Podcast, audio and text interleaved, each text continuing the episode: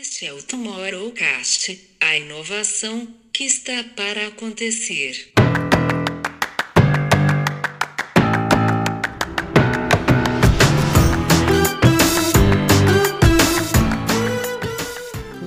E eu acho que o grande desafio hoje não está mais na quantidade de soluções e na capacidade de dar essa previsibilidade de dados, mas em sim uh, como que você organiza o dado estrutural da tua empresa para ter efetividade nisso.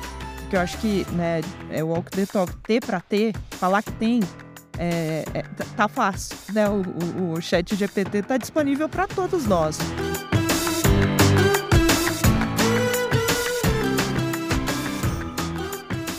Olá pessoal, está no ar mais um Tomorrowcast em sua versão Insight Talks, primeiro episódio do ano de 2023. Bem-vindo 23. Eu sou Camilo Barros. Eu sou Camila Tabaque. Nós somos o Instituto For Tomorrow e esse é o nosso primeiro episódio do ano. Sejam todos bem-vindos para quem está chegando pela primeira vez ao Tomorrowcast. E você que já nos acompanha, fique à vontade em mais essa jornada e mais esse ano de muito conteúdo, de muita informação, de muita troca.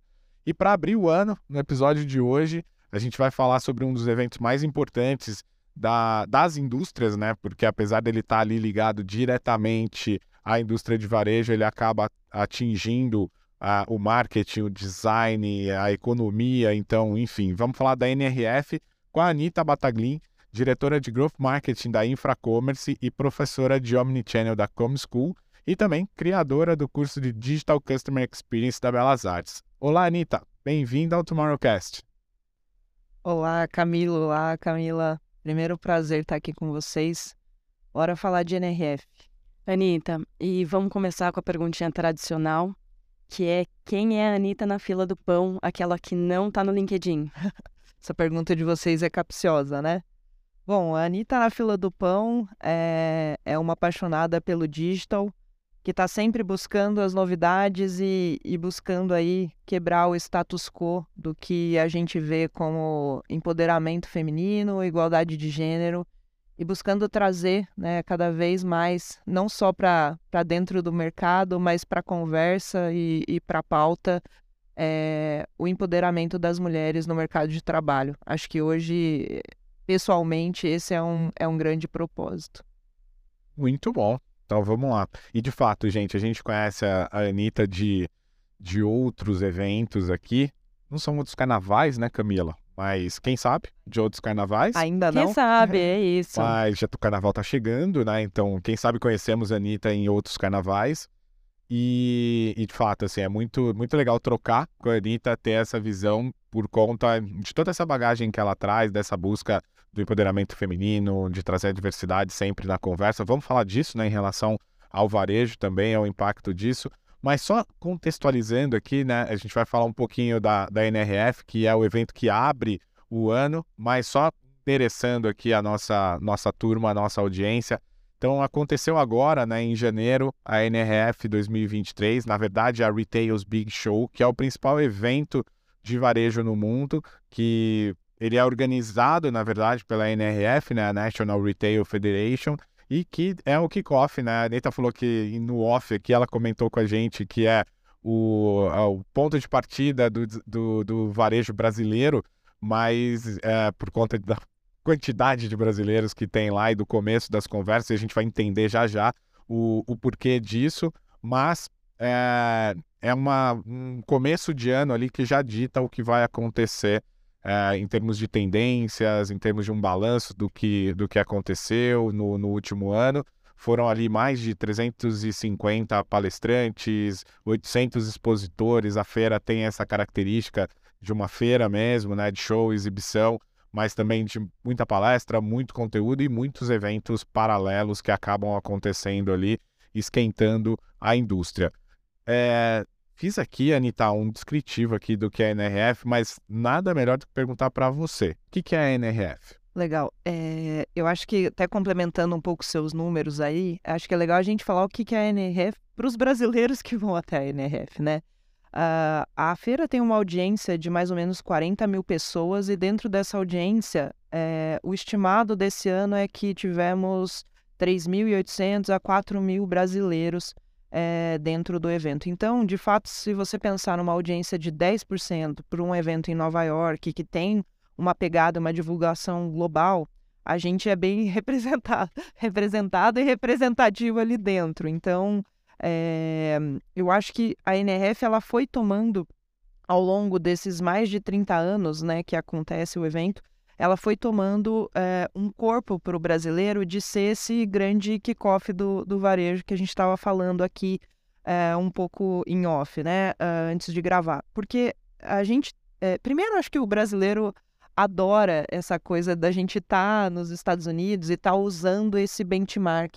Porque quando a gente olha o varejo, de fato, você tem ali é, acho que grandes benchmarks globais que a gente precisa sempre estar uh, uh, se conectando, né? Você tem a Apple, você tem a Amazon, você tem grandes marcas, você tem a Nike é, fazendo coisas que geralmente são disruptivas e que interessa muito né, ao varejo brasileiro olhar é, e avaliar como que a gente faz esse deparo e traz para a realidade do, do nosso mercado. E aí existe um relacionamental que está em volta do evento, né, da feira, da gente olhar as tendências e tudo que está acontecendo uh, e o que que o que que o varejo vai fazer nos próximos três a cinco anos, né, mas também o que está latente naquele ano como, como tema principal, e você é, é, usar esse relacionamental em volta é, da feira para poder trocar e entender as necessidades do nosso mercado. Então ali você tem, você passa um dia olhando o benchmark, né, olhando para onde o mundo está indo. É, e acho que a NRF é um evento bem aterrizado também, né? A gente fala, uh, até, até, brincamos assim, que você tem um SX, um SW que está no topo da onda, olhando a tendência muito lá na frente e trazendo muito é, essa visão disruptiva. Você tem o Web Summit que traz é, o meio da onda, que é esse intermeio entre né, o que é o, a inovação na ponta e o que está acontecendo hoje, né? Então, assim, onde a gente de fato vai chegar. E você tem a NRF que traz muito esse tom prático, né? E esse ano veio muito com esse viés do tom do que está acontecendo agora, é, o que, quais são os desafios do mundo, né, da economia global, e esse tema foi muito forte ali, muito tocado, para você aterrizar e falar, tá, e a gente vai trazer isso para o Brasil como? E aí trocar essa figurinha nesse relacionamental que está ali é, em volta das delegações, são mais de 15 delegações que vão do Brasil, fora as pessoas que vão, né, a gente brinca standalone, né, que vão é, por conta própria. É, mas é isso, você acaba é, se rodeando tanto de olhar é, o, mercado, quanto de olhar o que os seus parceiros, concorrentes, fornecedores estão trazendo para a mesa ali nesse, nesse relacionamento. Então, acho que é, é bastante importante para a gente estar tá lá. E vamos começar, então, pelo o que, que te chamou mais atenção, acho que, desse ano, né? O que, que você pode... Acho que a gente estava falando, tem muita coisa que, que surgiu que é muito interessante, mas vamos começar pelo que te chamou mais atenção, assim. É, eu separei alguns, alguns tópicos aqui que eu achei que... Uh foram uh, tocados de uma forma uh, diferente nesse ano, né? Com, com muito mais força. Acho que eu, eu, comecei falando um pouco de quem sou eu na fila do pão e foi uma grata surpresa ver o tema da cultura e igualdade de gênero sendo colocado na NRF. Porque quando a gente é, traz uh, eventos que, que, que, extrapolam um pouco né, o universo mais objetivo do business e pensam mais a tendência, o que, que a gente olha para o amanhã, o fora da caixa, né, esse, esse mindset mais amplo, é mais fácil você trazer esses temas. Quando você tem uma NRF, não faz sentido você trazer um evento, que uma, um painel que não traz isso na prática. Você tem que aterrizar, você tem que falar de marcas, de cases que estão fazendo alguma coisa nesse aspecto, que é o famoso walk the talk, né? Você faz o que você fala que está fazendo. E a igualdade de gênero veio muito forte no viés de, de cultura é, como uma pauta para a NRF. Eu achei disruptivo e um momento bem emblemático. Eu já tive em três NRFs, então é, de fato me marcou é, esse momento. Quando o CEO da Target, que é um dos maiores varejistas do, dos Estados Unidos, com big stores né, por todo o, o país, é, multicategoria, enfim, acho que quem já teve por lá sabe, a Target você compra qualquer coisa dentro da Target, né? É, e a Target é uma empresa que tem uh, um viés de sustentabilidade, de customer centric muito forte.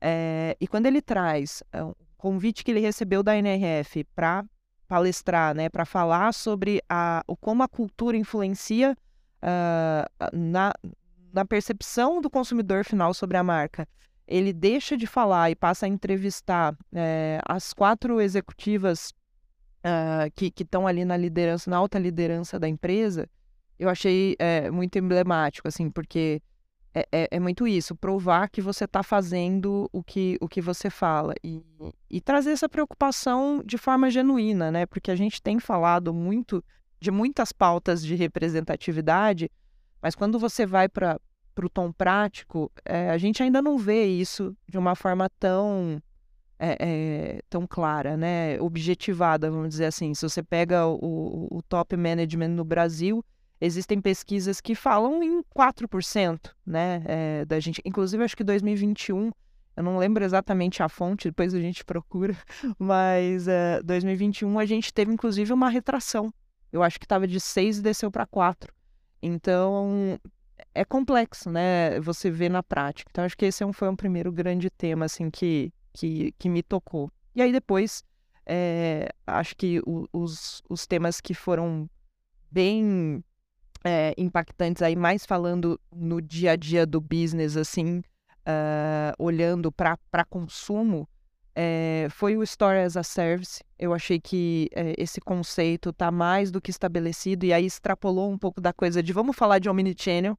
Não, é assim, a jornada é um off e você precisa fazer com que o cliente tenha a comodidade que ele quer ter, porque a gente passou por um período de pandemia, é, ele aprendeu, o consumidor que não comprava online, ele aprendeu a comprar online, o que comprava virou um heavy user, então você precisa ter uma jornada fluida agora nessa volta é, para o mundo físico. Então o, o digital, né, que é essa, essa, essa junção das duas coisas, e, e a, eh, a, a, loja, né, o Store as a Service, a loja, como esse ponto de serviço e comodidade, está super estabelecido e foi um tema bem forte dentro da NRF.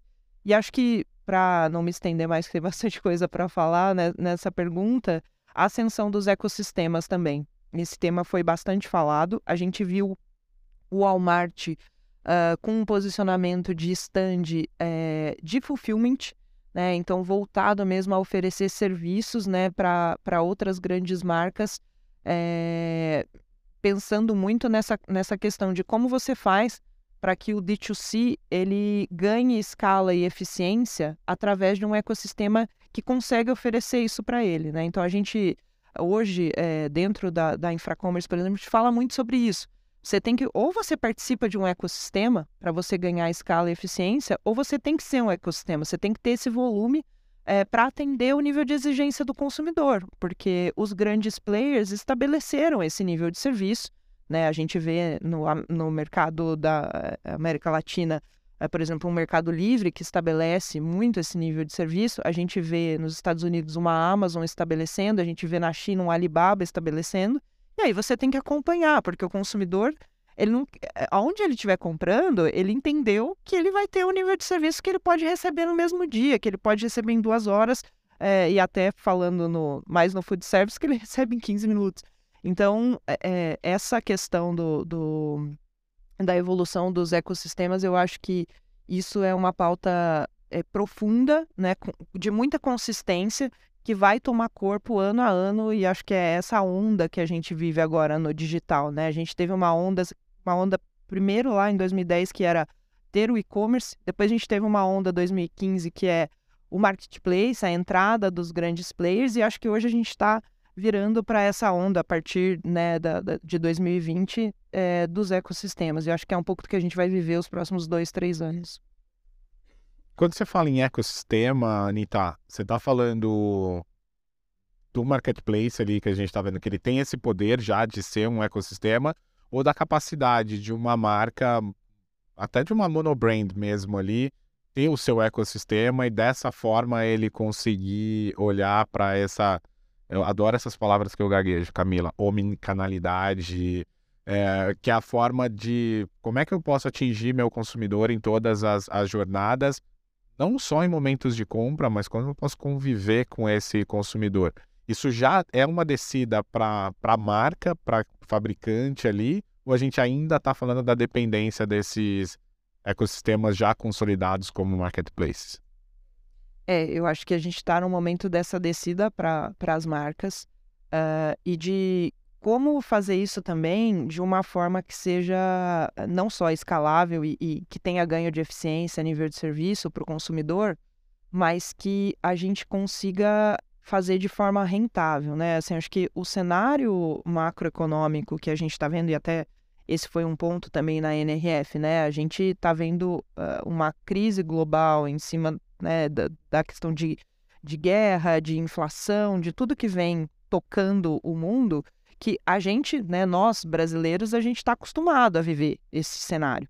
Né, mas a, a, Europa, os Estados Unidos, não, né? Então é complexo e, e, e, a gente sabe que tem um impacto, acho que para nós aqui um pouco uh, menor, porque a gente já lida um pouco é, bem com isso, assim, dentro do possível, então, a, a questão da rentabilidade, é, ela tá, ela é uma pauta do mercado, né? Quando você olha o mercado financeiro hoje, é, o mercado pede rentabilidade, né? É isso que as empresas estão buscando, né? A gente está vendo que é, o próprio mercado de tecnologia teve, né, penalizado nos últimos 12 meses aí por essa questão, né? A gente subida dos juros, a gente é, tem o dinheiro hoje mais caro no mercado, com menos disponibilidade, então, para ter investimento, você precisa provar a rentabilidade. E aí volta para a história do ecossistema, que é como que eu crio esse nível de serviço, como que eu transformo a minha marca numa marca referência nessa experiência do consumidor on-off, é, no mesmo patamar desses big players, né, mas trazendo rentabilidade também. Então, é, a, gente, fala que eh, se você monta um ecossistema, é muito difícil você, como monomarca, parar em pé sozinho, porque você vai ter que ter uma gestão gigante de contratos. E aí talvez você não está mais gerindo a, a estratégia de marca, mas sim uma questão de gerir contratos e fornecedores, né? E por um custo que nem sempre sozinho você vai ter o volume para escalar, né? Como um grande player escala plugando ali, né, um portfólio infinito de marcas. Então, eu acho que a gente está mais nesse momento de como que as marcas fazem isso. E aí você precisa ter os parceiros, né? E a gente, o, o, o, digital, ele já tem um ecossistema gigante de fornecedores, soluções e produtos para sustentar essa jornada, né? E, e, você precisa achar onde você vai se aliar, né? Se aliar a esses ecossistemas, ou mais ecossistemas, que vão te ajudar a chegar lá, a ter esse nível de serviço, a, é, é, é a se uh, integrar numa comunidade de outras marcas para ter esse ganho de escala, que sozinho às vezes você não vai ter, e ter um custo de operação e, e, e tecnologia mais baixo do que você teria se você estivesse fazendo sozinho. Acho que é um pouco essa a visão. É um mega desafio, né? Eu acho que principalmente para as marcas pequeno e médio porte, é, é uma realidade que é isso, né? Tem um custo muito alto em, em você fazer essa essa entrega para o cliente é, conseguir chegar com a velocidade que, que os grandes players têm. E agora precisa se movimentar. Então, acho que vem aí um, um grande desafio para 2023. E falando em grandes desafios para 2023, a gente estava brincando aqui que inteligência artificial virou o novo, é, o novo metaverso, né? Vai ser o metaverso de, do ano. O é, que, que, que, que vocês viram de inteligência artificial lá na NRF? Bom, eh, acho que a gente até virou um pouco a página da NRF pro, pro chat GPT, né, nesse, nesse assunto. Eh, porque até acho que o, o boom que a gente teve na mídia a respeito disso veio duas semanas depois, né? Então, ali a gente ainda não estava muito nessa discussão, mas obviamente inteligência artificial estava sendo uh, bastante colocado. É, veio numa, numa linha, num viés que eu acredito muito que. Eu acho que nesse, nesse aspecto até a pauta estava alinhada com o que a gente viu no Web Summit em novembro. É, você usar a inteligência artificial na prática está é, muito atrelado à sua capacidade de, de fato, ter acuracidade no dado. Eu acho que hoje é, vai até um pouco na mesma linha da tal da igualdade de gênero, assim, é o walk the talk, né? Porque você ter a, a, a, solução já não é mais um problema. A gente tem N soluções de inteligência artificial em N mercados, segmentos voltadas para nichos específicos. O ponto é, a tua base de dados, ela é, é, é, é limpa o suficiente, ela tem uma curacidade adequada a você usar a tecnologia em cima, e, e, aí, a partir do momento que esse dado preditivo começa a aparecer para você e te gerar insights, você está gerando insights de fato em cima de um dado que é relevante e que tem a veracidade, ou você está gerando em cima de um dado que está bagunçado porque, de repente, as suas integrações sistêmicas não são tão eficientes como deveriam. Então, acho que hoje a dificuldade que eu. Uh, a gente olha muito. Como eu estou muito dentro de operação, né? Querendo ou não, Uh, a gente olha a tecnologia muito atrelada à operação, como é que você chega na ponta do consumidor, né? Então, assim, de vender uma caneta é oferecer a caneta até fazer essa caneta chegar na casa desse consumidor e se ele quer trocar, como ele vai trocar, qual é a comodidade você vai oferecer, como que você troca, como que você atende. Então, é, tem N camadas de dados nessa história, né? O raw data, ele é gigantesco. E, e eu acho que o grande desafio hoje não está mais na quantidade de soluções e na capacidade de dar essa previsibilidade de dados, mas em sim, uh, como que você organiza o dado estrutural da tua empresa para ter efetividade nisso. Porque eu acho que né, é walk the talk, ter para ter, falar que tem, é, é, tá fácil. Né? O, o, o chat GPT está disponível para todos nós. A gente querendo usar, a gente usa, né? Hoje a plataforma ainda, não sei por quanto tempo, é gratuita, mas a gente pode aplicar. O ponto é, eu estou aplicando em cima do dado certo, né? Eu tenho o dado com acuracidade na minha mão, então eu acho que é, eu volto muito para esse fix the basics quando a gente fala de dados, porque eu ainda vejo, né, olhando e conversando com N operações, é, que a gente tem um, uma questão com a curiosidade do dado que ela é primordial de ser resolvida. Eu acho que a gente não avançou na mesma velocidade que a gente avançou para ter a tecnologia aplicada ao dado. Cada vez mais rápido, né? Essa, essa conexão. Eu gosto disso, de conectar a inteligência artificial com dados, é, apesar de, das pessoas não fazerem essa associação direta ali, né? Eu, eu vivo disso no, no meu dia a dia também. E eu acho que tem isso, né? Tem as funcionalidades da inteligência artificial que estão muito já aplicadas no, no, no varejo. A hora que a gente fala de um processo de entrega, de um filme, de entender os processos logísticos e afins que estão ali, a gente passou muito por, por esses casos aí de, de sucesso também quando a gente discutiu até o, o Web Summit. Mas a hora que a gente fala dessa aplicação, né, do OpenAI, do, do ChatGPT, que, que tem chegado aqui na, na ponta da discussão, o metaverso do ano, como, como a gente está comentando aqui, você vê isso como uma aplicação direta no varejo? Não, vejo, vejo. Eu acho que sim. É, acho que o meu ponto é, é, provocativo em relação aos dados, mas quando a gente pensa também é, operacionalmente o que, o que dá para fazer, é, de repente, com esse tipo de tecnologia que está aparecendo agora, tipo chat GPT, é, é bastante interessante. Para você ter uma ideia, a gente tem feito testes uh, de subir códigos, testes no, no GPT para ver a performance do código, porque é, ele pode te dar um, uma otimização.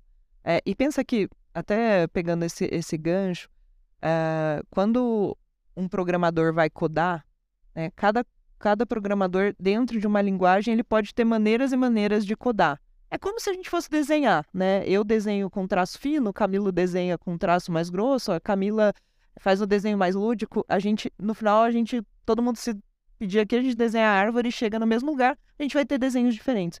É, a codificação, ela tem um pouco isso, né? Existe uma liberdade de criação. E aí, como é que você faz para garantir que a performance do código que você está codando para, de repente, um, um front-end de uma loja, tá? É, ela está no mesmo padrão. Quer dizer, não, não importa é, como a gente desenhou a árvore, mas a gente entregou o mesmo padrão e o consumidor está entendendo isso. É, essa, é, esse uso da inteligência artificial já é uma realidade. Né? Se você colocar o código na plataforma, você consegue estabelecer que aquela performance está adequada ou não a, a, obviamente, fazendo a pergunta certa, né? Também tem muito isso. Não adianta esperar a pergunta, é, esperar a resposta correta se você não, não fez ali o input correto. Mas sim, então acho que, que chega assim na ponta.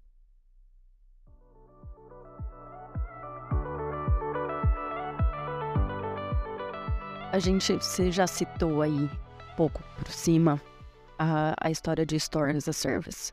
É, mas você estava comentando alguns cases, algumas coisas que eu acho que às vezes fica.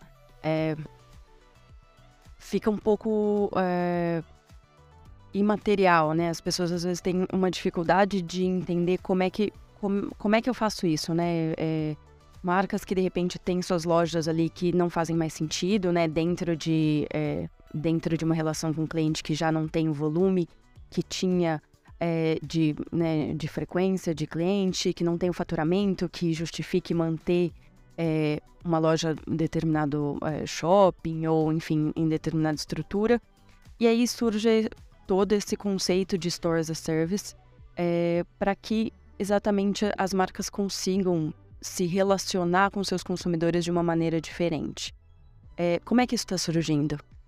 É, eu acho que eu vou chegar no. Eu acho que o visual merchandising na, na NRF ele é uma das grandes categorias que eu gosto de, de caminhar né, dentro da feira, porque acho que é onde a gente consegue tangibilizar né, essa, essa inovação.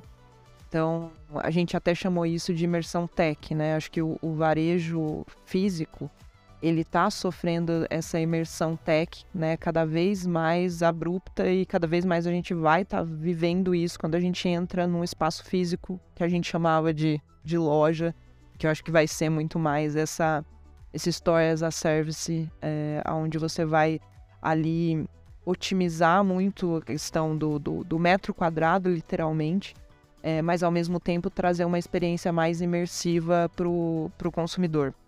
Então eu, eu, eu, vi algumas coisas que me chamaram muita atenção. Uh, no, nessa categoria do, do, do, visual merchandising, já existem tecnologias é, com holografias né, e, e inteligência artificial é, de atendimento, que não é um chatbot, é uma holografia né, de, de um avatar ali interagindo com você para você fazer o seu, a sua compra e te passando informações sobre produtos. Eu até postei isso em alguns vídeos que a gente fez da, da, da cobertura da, da Infracommerce. Uh, e aí, o legal para mim é, isso está totalmente integrado, essa experiência física, não só de você ter tecnologias ali, como essa questão do avatar, mas de você estar tá totalmente integrado à venda uh, via plataforma. Então, o disruptivo para mim é você pensar que você pode ter uma vitrine uh, totalmente interativa, que você consegue é, mudar o portfólio dessa vitrine conforme você é, linka um QR Code da vitrine ao seu celular. Então você consegue passar pelos produtos e, e vendo esse catálogo nessa vitrine. E ao mesmo tempo, se você quer comprar, é, eu vi soluções lá que você, com dois cliques, você já cai no checkout, né? Você nem passa mais por uma experiência de, de navegação. Então, você está vendo fisicamente numa tela digital é, 3D e, e você consegue integrar isso a um checkout de e-commerce e ali já selecionar o item que você quer, o tamanho e fechar a compra. Então eu vejo assim, é uma redução de fricção na jornada gigantesca. É um uso des, desse on-off na prática muito tangível, que você olha e fala, uau, né?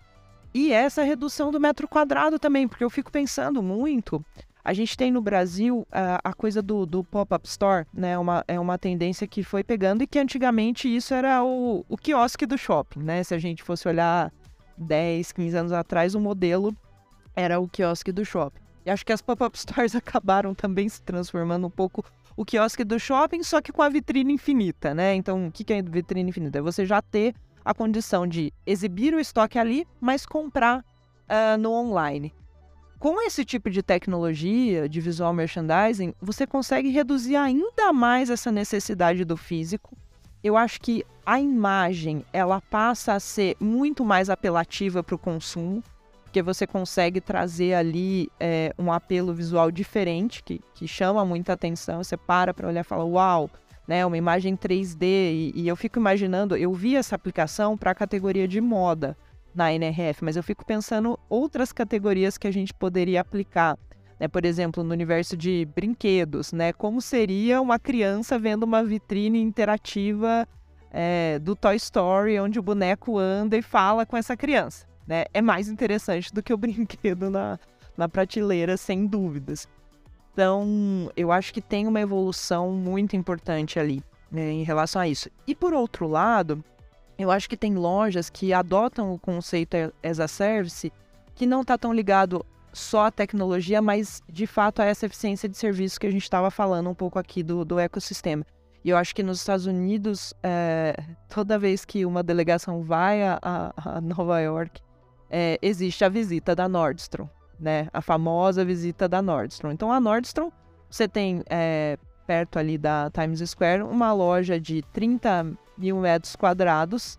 É, é um absurdo, né? Assim, você pensar 30 mil metros quadrados ali, é, onde você vê é, todas as grandes marcas de luxo do mundo é, posicionadas num grande marketplace, né? Numa, numa loja gigante ali, onde você tem é, não só a questão da experiência de você ter todas as marcas One Stop Shop, mas você também é ter a comodidade de serviço, né? Alfaiataria, customização, é muito forte. Então a Nordstrom é, teve uma, um painel, é, sempre é um local de visita para mostrar a comodidade e como os serviços integrados ali à experiência dessas marcas de luxo, ele é bem feito, porque a Nordstrom ela tem uh, todas as modalidades de omnichannel 100% integradas e muito uh, fluidas.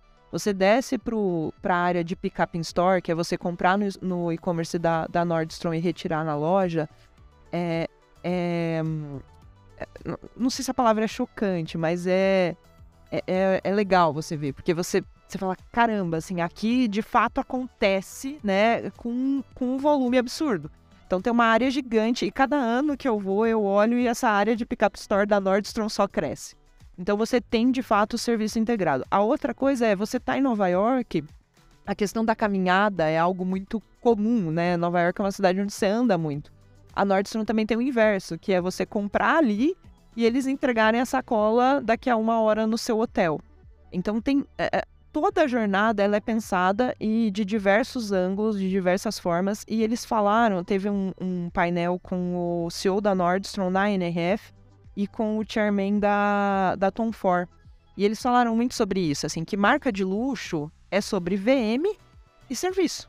Então, se você tem uma loja bonita e você consegue entregar todos os serviços que o seu consumidor espera e não espera, mas todo tipo de comodidade dentro dessa jornada, é, é, é isso, assim, não tem outro segredo dentro da Nordstrom. E aí foi perguntado para pro, pro chairman da Tom Ford o que, que de tudo isso, o que ele mais se orgulhava. E ele falou que era uh, o casamento de 47 anos que ele tinha e as duas filhas. Então, assim, é muito louco, né? A gente vi, viu, né, o, um, eu acho que é o maior case, assim, quando você olha para o Store as a Service, é a Nordstrom. E, e você vê que eles fazem isso de uma forma tão genuína, né? Que, que assim, no final do dia, o cara, exato, esse nem é o maior orgulho da vida dele, né? Tá entregando a melhor experiência para o consumidor. É, mas tudo que. Eu imagino como não deve ser fácil ter conseguido manter um casamento de 47 anos construindo um, business desse, né? Tudo isso, né? Lembrando que tem. Vamos pegar esse lado? E, e, falar um pouquinho. De, a gente falou de tecnologia, a gente falou bastante sobre os impactos né, que a gente teve recentemente com pandemia, mudança no, no comportamento do, do consumidor e tudo. É, na perspectiva humana, a hora que a gente traz e bota aqui o que a gente gosta de fazer, né, Camila? Botar o humano no centro aqui da, das nossas conversas e a tecnologia girando, orbitando tudo isso aqui para trazer essas, essa facilidade. Olhando para esse lado humano, o que, que você pode destacar do que você viu na, na NRF? Eu lendo o seu artigo lá no, no, no meio mensagem, vi que você trouxe muito a questão da, da diversidade, do empoderamento feminino, de tudo isso, mas traz para a gente aqui um pouco do que do que, que você vê. A gente está falando muito de, de tecnologia, a gente sempre traz a tecnologia como um viés de muito impacto e a gente sempre esquece que quem compra do outro lado, na verdade, é um ser humano, né?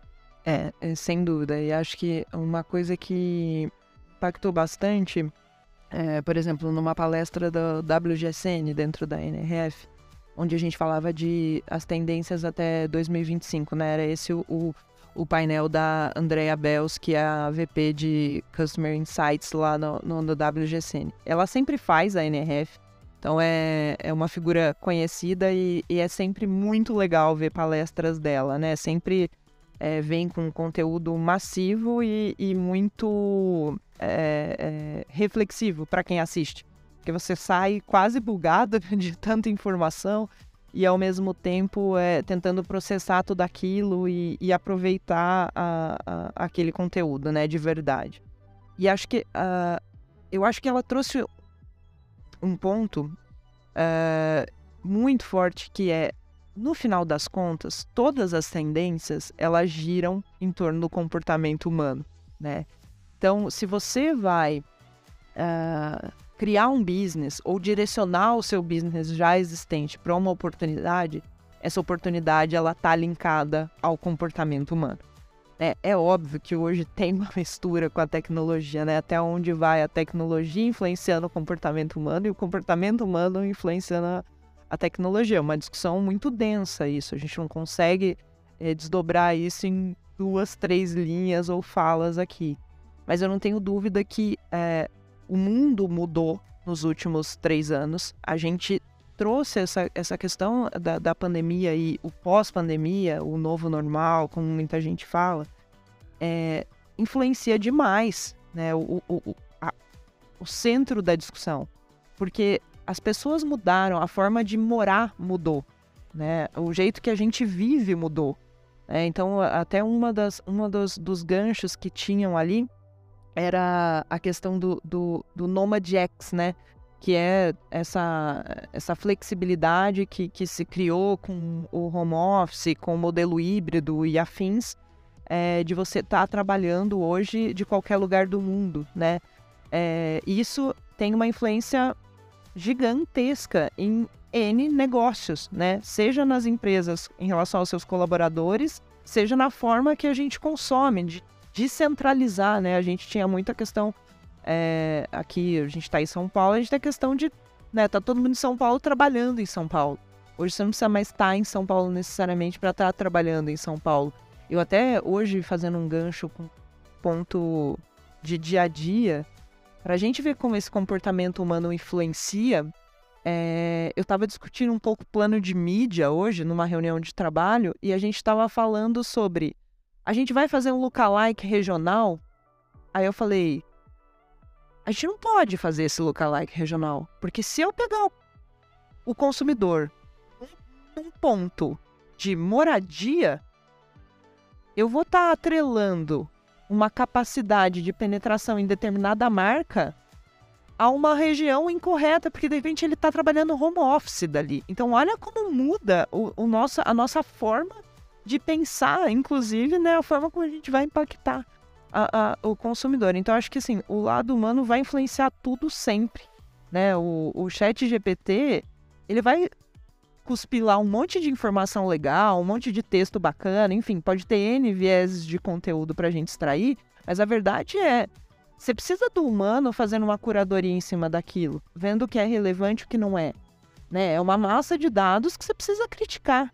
Então eu acho que uh, a gente não, não pode esquecer que no final a discussão ela é sempre sobre o comportamento humano, seja a gente endereçando a tecnologia, influenciando a tecnologia, ou a tecnologia influenciando a gente. O que vai ditar os próximos passos vai ser o que a gente está vivendo no nosso dia a dia, na nossa cultura, na cultura global, né? Uma pandemia veio e parou o mundo. Então, acho que é, a gente vê o, e, e como o humano se comportou perante isso é o que ditou os próximos passos, por exemplo, do varejo. Então, acho que é, é, o lado humano nunca vai deixar de, de ser o centro da, da questão. Eu concordo com vocês, acho que é human-centric. E falando do lado do consumidor, né, a gente está falando, mas e do lado da força de, da força de vendas, de toda a estrutura? É, a gente tá falando muito de tecnologia, né? E, e a discussão do, do, da inteligência artificial, se ela substitui empregos, né? Se ela toma, como é que é isso no varejo? Isso tem sido discutido? Essa preocupação existe? Eu acho que ela deveria melhorar empregos, né? Eu acho que o, o ser humano ele tem que ser cada vez mais é, o crivo de qualidade, né, dessa, dessa inteligência artificial. Então acho que é um pouco na linha do que eu falei antes. A gente tem que estar tá ali para dizer o que é bom e o que é ruim, porque esse conhecimento ele veio do humano. Não deixando de, de lembrar que toda tecnologia artificial ela sai de dados que em algum momento foram produzidos por humanos, né? As descobertas elas são humanas, inclusive da inteligência artificial. Então a gente não consegue viver sem esse crivo e essa qualidade do pensamento humano, né? Os insights são nossos, é óbvio. Existe uma capacidade hoje da máquina replicar e melhorar, mas quem vai definir se melhorou ou não? Quem vai definir se é bom ou não é? Como a gente usa, né? É, é humano, então acho que não tem como a gente estar tá desassociado disso e acho que, é, olhando para o varejo, enfim, para o mercado de serviços, a tendência é que a gente tenha uma inclusão né, da, da inteligência e da tecnologia, da inteligência artificial e da tecnologia a favor da melhoria de performance, do ganho de performance, de novas comodidades. Acho que sim, é, é inevitável esse caminho. Do caminho para que a gente tenha. Mas eu acho que a, é importante a gente pensar como que a gente vai fazer também essa capacitação para que, é, eu acho que até me vem um insight, né? Voltando para o agronegócio, né? Hoje, é, antigamente você tinha é, o colaborador que estava ali colhendo o, o insumo, né? Colhendo o grão. Hoje você tem o operador da máquina que colhe o grão, que é esse cara que foi sendo capacitado para fazer é, esse novo papel, né? E aí quem vai dizer se a máquina está é, colhendo na velocidade que deveria, quem vai perceber se a máquina tem um problema ou não, quem vai validar o que a máquina dá como uma área que precisa, dentro do agronegócio, de um insumo agrícola ali ou aqui, de uma correção de solo, é o agricultor, é o, é o engenheiro agrônomo, enfim.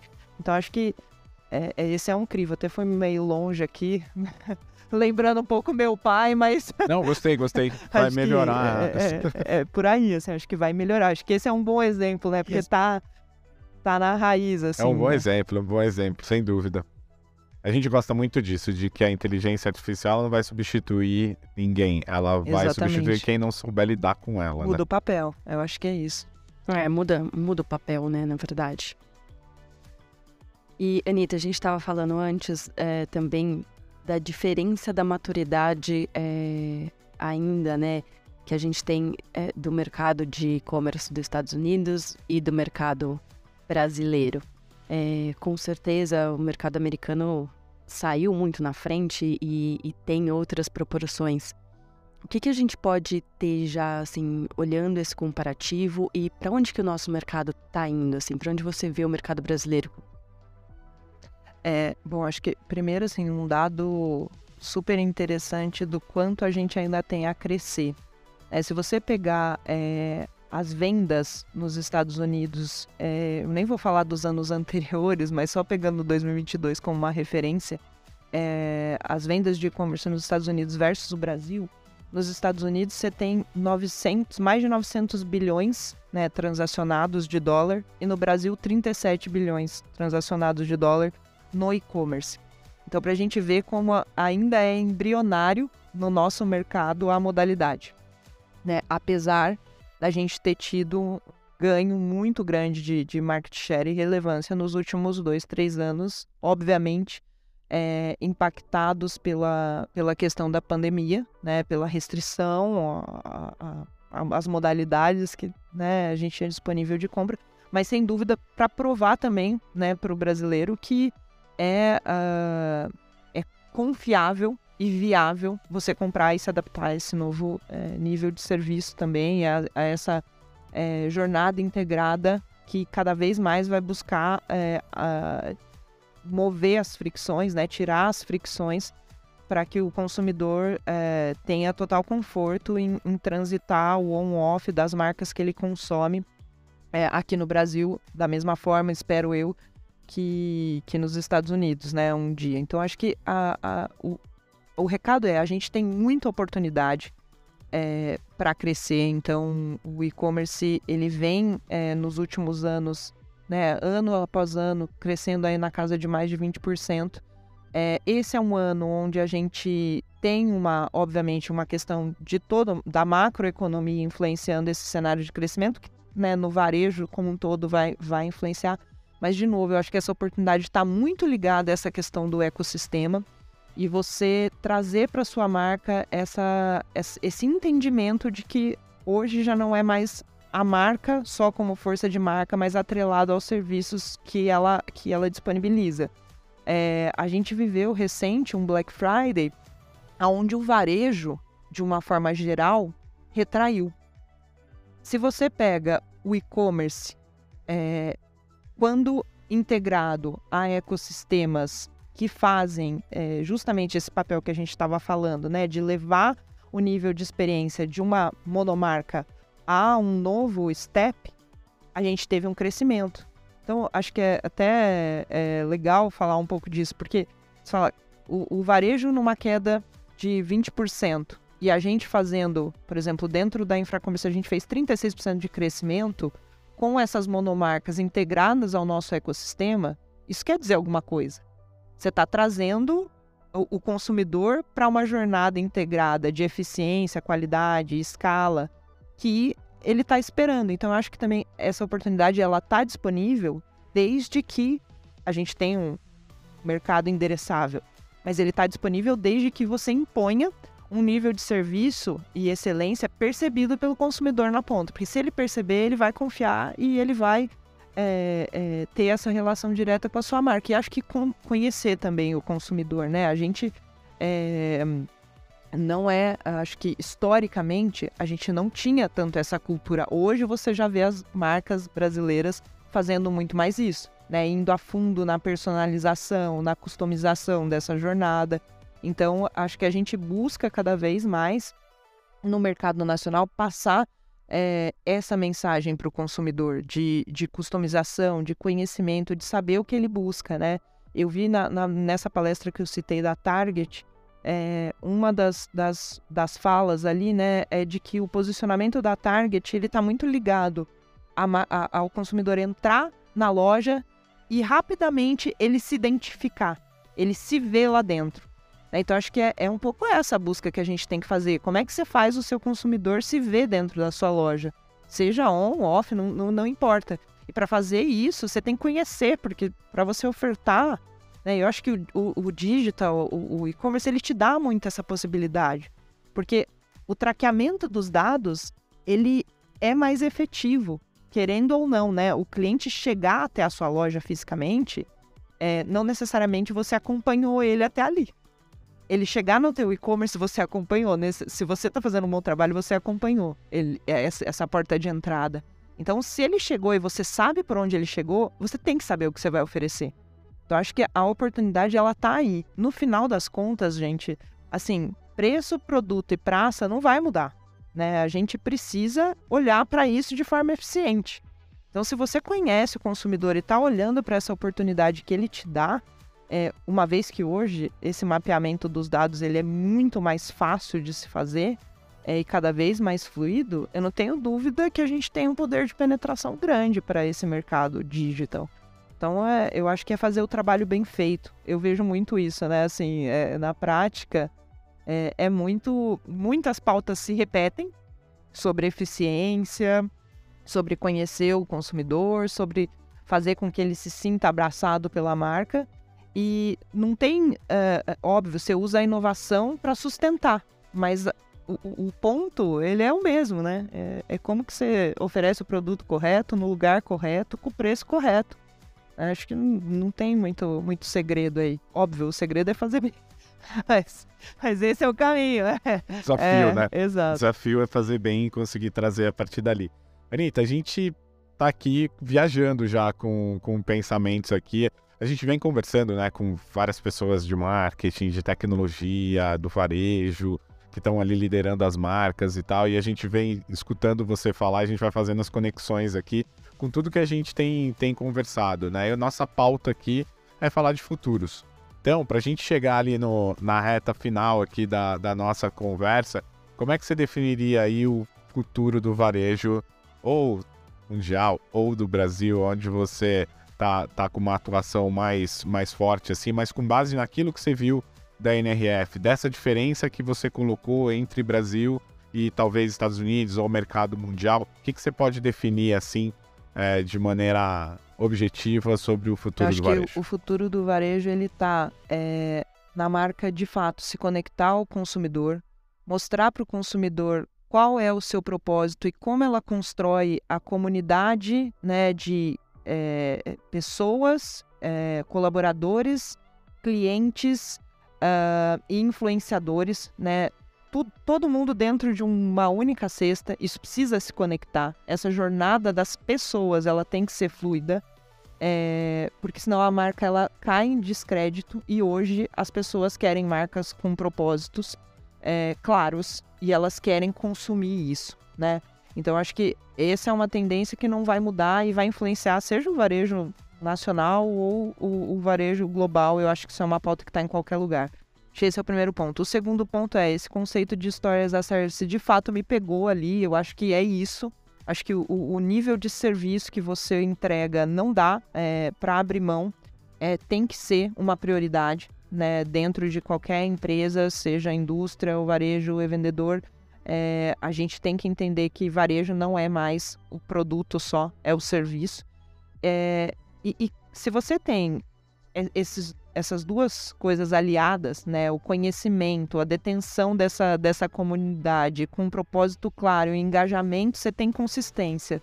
Tendo isso e, e, e oferecendo um serviço de qualidade, assim, é, eu acho que é, é, o futuro do varejo vai ser sobreviver marcas, é, empresas que façam isso.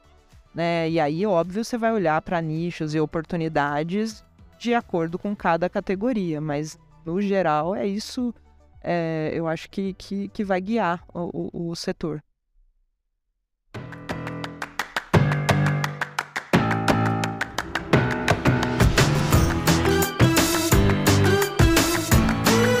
Maravilhosa. É, Anitta, obrigado pelo papo. Obrigada a vocês. É, acho que foi, assim, muita. Tem muita coisa nova, muita coisa que realmente a gente vem acompanhando, mas que tem vários insights aqui nessa conversa que meu caderninho aqui tá cheio de, de insights pro, pro ano. É, obrigado por ter é, aberto esse, esse ano com a gente. Acho que vai ficar aí várias inspirações. Obrigada a vocês. Foi um prazer participar. Espero que quem está ouvindo tenha conseguido aí tirar insights que sejam relevantes para o ano. Com certeza. Então é isso. É, muito obrigado por acompanhar a gente em mais um episódio. É, esse é o Tomorrowcast e até a próxima. Um grande abraço.